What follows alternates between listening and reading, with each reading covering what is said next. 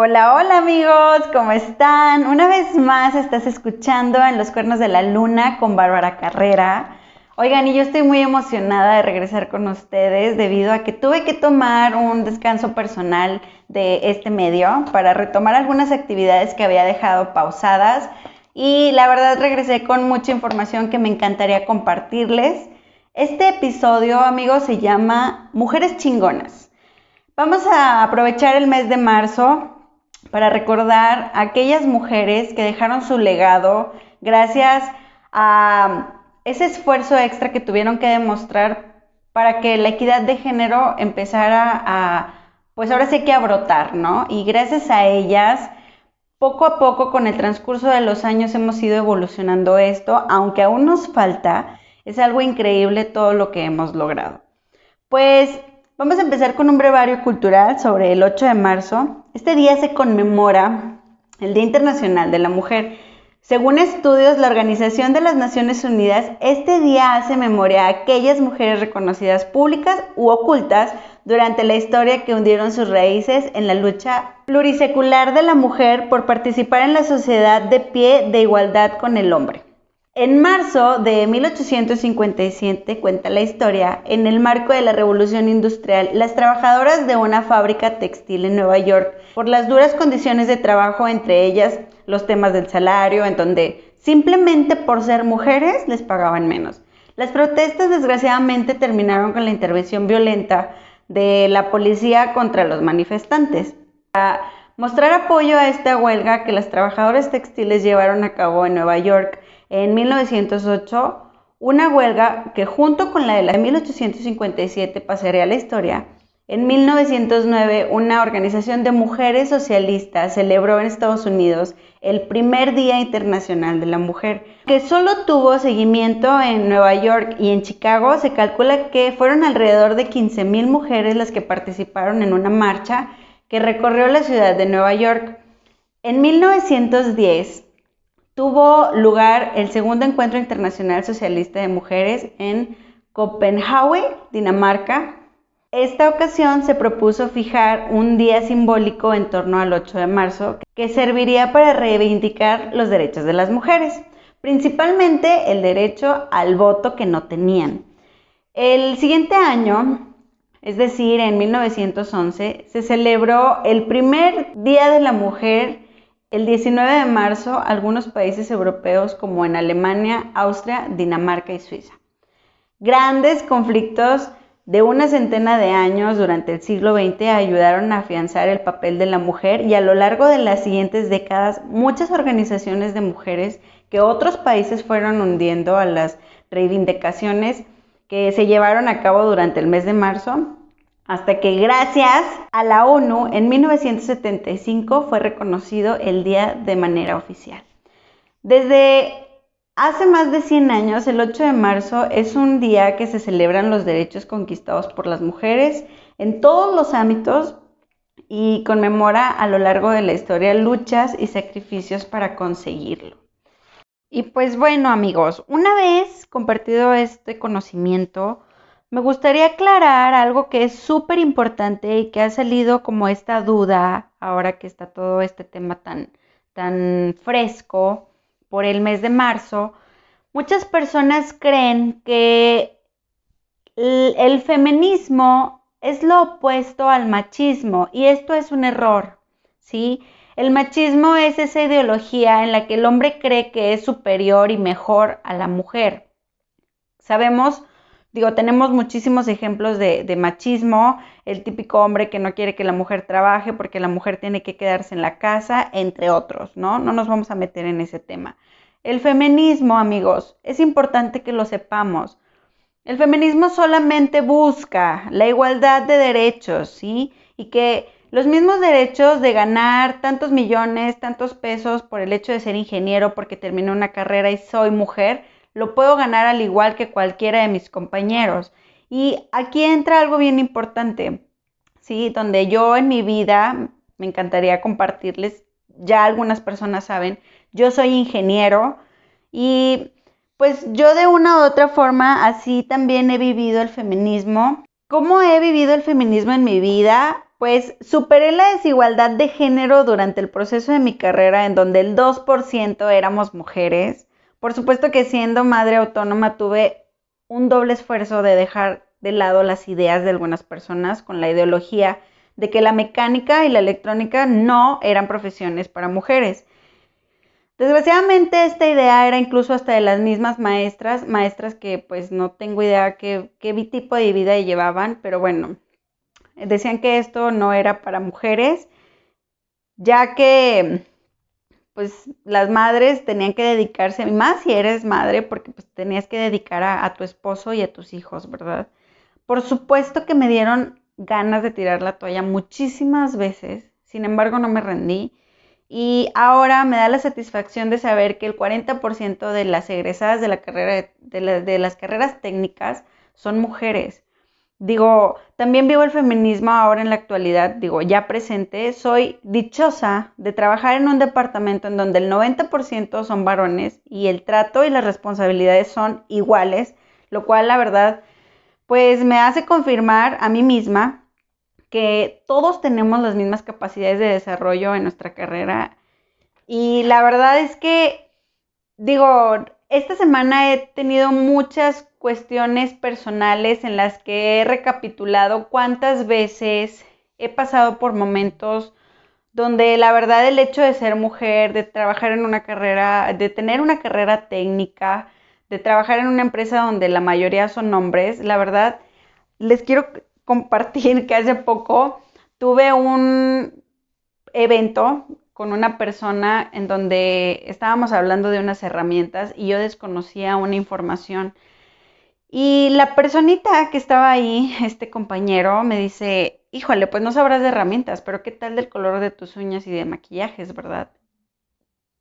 ¡Ah! Por supuesto que me quedé así, que, ¿qué te pasa, animal? o sea, por supuesto que yo la verdad digo, en ese momento le hubiera dicho muchísimas cosas. Digo, sé que si hubieran estado otras mujeres, a lo mejor esta persona ni siquiera hubiera hecho ese comentario, pero pues yo estaba entre puros hombres. Y lo único que pues hice fue respirar hondo, la verdad, voltearlo a ver y decirle que me parecía una falta de respeto su comentario. La verdad, me dolió muchísimo porque no puedo creer que a estas alturas, en, en estos tiempos, todavía hagan ese tipo de comentarios donde, güey, que no sepas una cosa no te hace más o menos, ¿sabes? Pero pues yo creo que esta persona pues tampoco sabe de maquillaje porque pues quien me conoce sabe que no soy una persona que siempre esté súper arreglada o súper maquillada, pero bueno, digo, no tengo que justificar este, si él está en la razón o no. La verdad es que este tipo de comentarios a veces las personas, incluso las mujeres, lo hacemos y son, son cositas que dices, ¿cómo podemos este, vivir en una sociedad donde el hecho de ser mujer te hace como menos en un concesionario o en un departamento donde a lo mejor es metal mecánica de manufactura, etcétera, en una industria, ¿sabes? Y un ejemplo claro es, por ejemplo, cuando eh, una pareja, hombre y mujer, van a un taller mecánico tal vez, el, el mecánico, la persona que nos está dando el servicio, se, se dirige al hombre, o sea, y a veces la mujer, sin saber el mecánico tal vez, que es un ingeniero, que, se, que trabaja con motores, que, que trabaja con esta rama automotriz, a lo mejor, la verdad, les voy a decir algo, amigos. Uno a veces hasta disfruta que nos vean como cara de tontitas, de déjame te explico, esto es un sensor, un sensor sensa, funciona así. Entonces, Está padre, digo, porque hasta el cierto punto de la burla, digo, también nosotros tenemos el derecho de, disfrutarlo.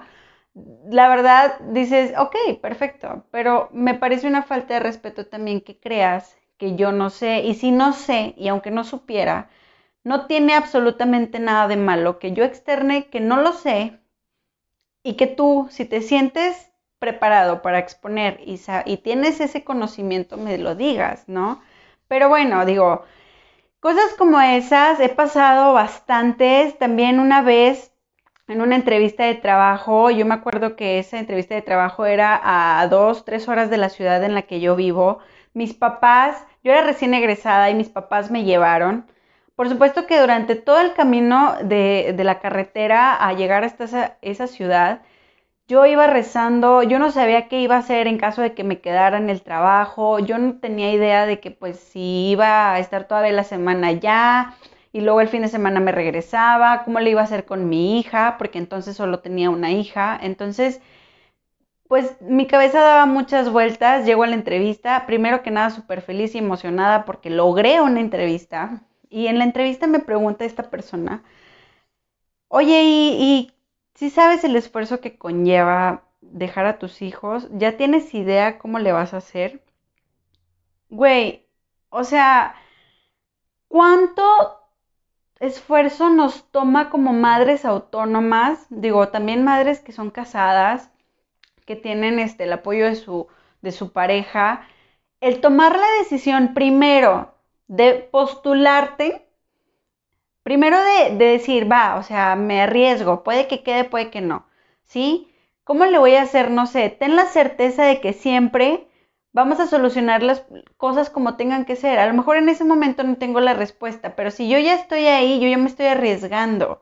Y se me hace muy bajo, honestamente, que hoy en día ya no está permitido que en una entrevista de trabajo te hagan preguntas sobre tus hijos o cuestiones este, maternales de cómo vas a sobrellevar esta situación, porque pues no, no, está legal, chavos, o sea, la verdad, incluso me da, me entristece aún más que el hecho de que siendo mujeres a veces también nos lo cuestionamos como poniendo en duda si somos capaces de resolver eso, ¿no? Digo, la neta, hay muchas cosas de trasfondo que me siguen doliendo en el corazón otra de ellas es que hace un par de años yo fui a, Chiapas, esta ciudad que me encanta, tengo que regresar. Y en, el, en la ciudad, en un, un, pueblito que está ahí cerca de San Cristóbal que se llama San Juan Chamula, ahí yo recuerdo que cuando yo iba con la persona que entonces era mi pareja, súper machista, por cierto, y bueno, como sabían, tiene 20 años más que yo, digo, obviamente había una brecha muy larga de machismo.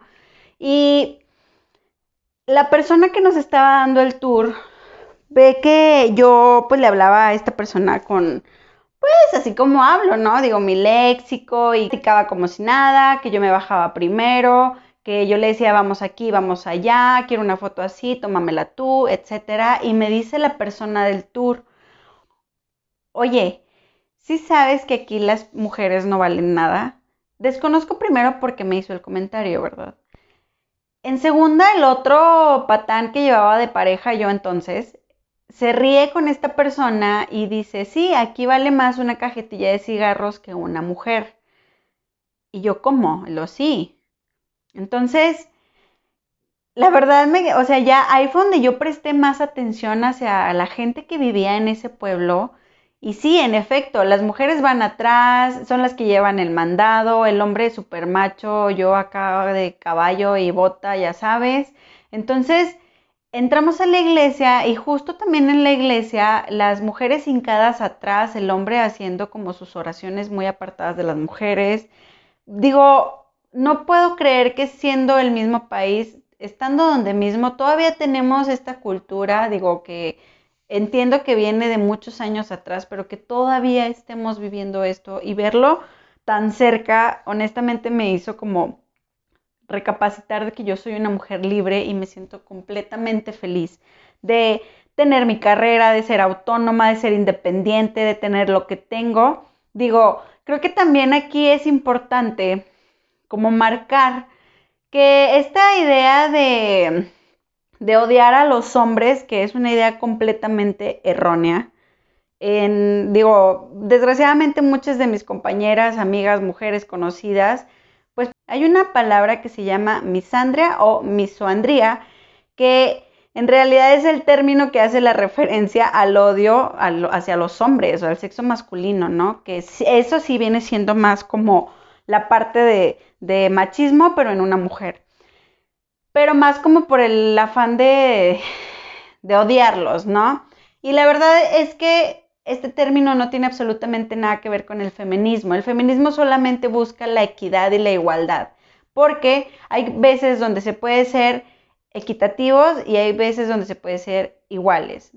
por ejemplo, una mujer y un hombre pues no son iguales porque no vas a poner a un hombre eh, a, dar a luz, ¿no? Entonces yo creo que ahí tenemos roles que por naturaleza la vida nos dio y eso, ok, se respeta. Pero también soy de la idea que hay mejores padres que son padre y padre, pero son padres, y madre y madre que también son padres y cumplen un rol extraordinario. Entonces, la verdad es que es importante mencionar que no, no los odiamos, hombres, o sea, el feminismo no es este, yo recuerdo mucho que esta pareja que yo tuve antes me decía, es que llevas la bandera de feminismo en la frente. Claro, y tú la de machismo, y no tiene absolutamente, aunque se le parecen las, o sea, se parecen las palabras, no tiene absolutamente nada de malo que yo defienda que soy una persona capaz como tú, ¿sí? Pero, por ejemplo, esta persona si era de que es porque sales con hombres, porque sales con amigos hombres, es que no me gusta que salgas, porque yo no sé qué haces. Digo, esta idea la verdad es que hoy en día digo, no manches, ¿cómo puede estar ahí? Pero bueno, todos tenemos un estatus pendejos y pues yo tuve el mío, lo superé y aquí estamos, ¿no? Con todo. Entonces, la verdad, amigos, el feminismo es algo bonito, es, dense el tiempo de, leer sobre el tema, de refrescarse, de quitarse esa idea de que un, feminismo, digo, desgraciadamente, algunas marchas, algunas eh, protestas que han hecho algunas de nuestras compañeras, mujeres, digo, han, han superado la violencia, pero yo creo que al final esto es como la política. Digo, hay gente que que se, agarra a golpes y hay gente que observa, escucha y a veces no dice nada. Entonces, yo creo que lo ideal es poner el ejemplo de ser este, equitativos. Yo la verdad creo que soy una persona que vivo el feminismo día a día porque pues soy ingeniero, trabajo con hombres. Sin llegar a la violencia, demuestro que soy capaz, ¿sí? También creo que es importante mencionar que esta idea de yo no necesito un hombre, si yo quiero la luna, yo voy por ella y yo me la bajo sola, honestamente estas cosas son un extremo que la verdad digo, yo estoy en desacuerdo. Siendo una mujer este, que siempre la gente me vio como el extremo negativo del feminismo, entonces muchas personas me decían de que no, pues yo sé que tú prefieres estar sola y veo que no te quieres casar, odias a los hombres, a los hombres los usas solo para sexo, etcétera. Entonces, yo a veces solo observo a estas personas y les doy la razón. Está perfecto. Yo la neta prefiero tener paz que tener razón y prefiero poner el ejemplo a mis hijas y a mí misma de demostrar mis capacidades para poder tener un desarrollo de carrera exactamente igual que el de los hombres. Entonces, amiguitos, yo la verdad los quiero invitar pónganse a, leer unos cinco minutitos, busquen en Facebook, busquen en, en Google estas cuestiones de, ahorita que está muy fresco el tema de la, del 8 de marzo, el feminismo es algo bonito, ¿sí?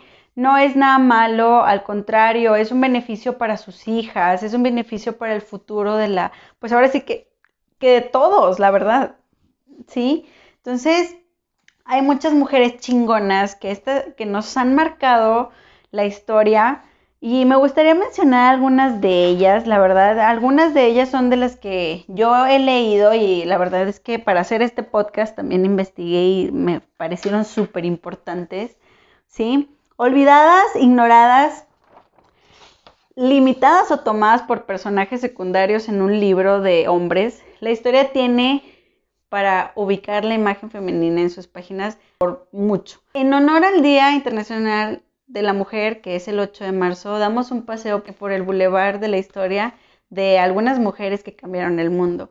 Una de ellas, que yo creo que pues muchas la conocen, es Malala Yousafzai.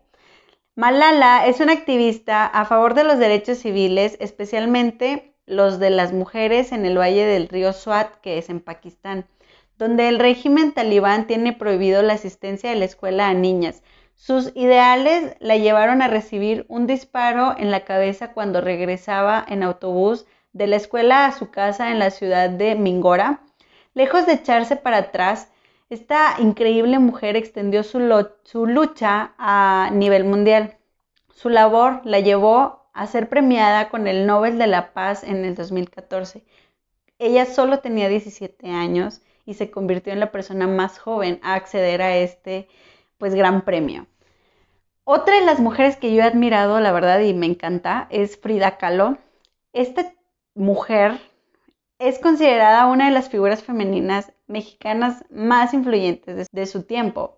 Logró trascender a través de sus innovadoras obras de arte y actualmente es recordada como una de las artistas más famosas del siglo XX. Desde la pintura hasta las cuestiones más personales de su vida, Kahlo siempre buscó hacer las cosas a su forma, diferente a como entonces estaba estipulado. Sabíamos que era una rebelde, la verdad. Su orientación sexual y el desafío a los estereotipos era una clara señal de ruptura, por ello se convirtió en un ícono de las mujeres fuertes y para mí es una vieja chingona. Otra de ellas es Rosa Parks.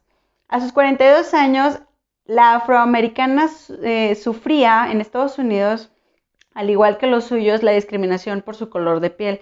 Una de las limitantes era compartir espacios públicos con los blancos. Había letreros que restringían su entrada en restaurantes, había salas de espera, ¿no? Solo los blancos, no negros, etc. Hicieron que el colectivo se sintiera marginado de la sociedad. Pues el 1 de diciembre de 1955, Rosa Parks tomó un autobús público para volver a su casa como de costumbre blancos sentados adelante y, los negros tenían que pagar al conductor, bajarse y subir por la puerta trasera para ocupar los últimos asientos. Pues en una de esas a Rosa le valió, se sentó en medio y cuando el autobús se llenó, el conductor le pidió que se levantara y le cediera el puesto a una persona blanca. Acusada de perturbar el orden público, durmió en el calabozo y pagó una multa de 14 dólares, que entonces era una la nota. Nacida en Alabama, Parks se vinculó a los movimientos civiles durante los años de segregación. Las protestas comenzaron a surgir debido al caso de Parks y un año después el gobierno estadounidense abolió cualquier tipo de, discriminación en los lugares públicos. ¡Wow! Otra personita que la verdad es muy reconocida mundialmente es la Madre Teresa de Calcuta. Agnes Gonza Bojaxiu, nacida en el seno de una familia católica albanesa, la profunda religiosidad de su madre despertó a Agnes la vocación de la misionera a los 12 años.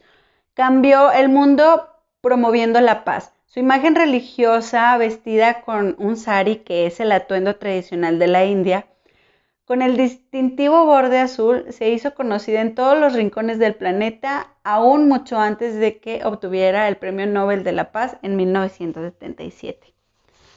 Otra de las mujeres que también es para mí un icono increíble es Katherine Johnson, conocida como la calculadora humana. Al, ser la mujer matemática que llevó al hombre a la luna, a pesar de las barreras iniciales que pudo sufrir en su carrera, empezando por el racismo de la época, además de superar el machismo, se fue ganando el reconocimiento de sus colegas. Una muestra de ese reconocimiento se produjo cuando John Glenn, el primer norteamericano en orbitar la Luna, pidió específicamente que fuera ella quien calculara la trayectoria y verificara lo que decía el computador. De lo contrario, no subiría a la aeronave. Katherine Johnson fue la encargada de calcular la trayectoria del vuelo Apolo 11 hacia la Luna y también trabajó en la misión del Apolo 13. Una de las frases de Katherine era, las mujeres son capaces de hacer todo lo que los hombres son capaces de hacer. A veces tienen más imaginación que los hombres. Los hombres no le prestan atención a los pequeños detalles. Katherine Coleman Johnson. Y una persona que yo quiero agregar a esta lista también es Sarah Fuller. Sarah Fuller es una chica que aún no está muy promovida porque muy probablemente sea la primera mujer que pueda entrar a, a un equipo de la NFL para fútbol americano. Y la verdad, yo honestamente estoy muy feliz y muy, muy, muy este... Yo la verdad, este tipo de cosas me encantan porque sí está fregón. Imagínense ver un juego de fútbol americano con chicas y chicos. Digo, los fregazos han de estar buenísimos. Digo, ahora sí que esta, esta frase de, de caminas como niña, corres como niña, golpes como niña, se me hace que es algo muy bajo, la verdad. Pero yo creo que estas mujeres nos han demostrado que no importa si eres hombre o eres mujer, tienes la misma fuerza y la misma capacidad.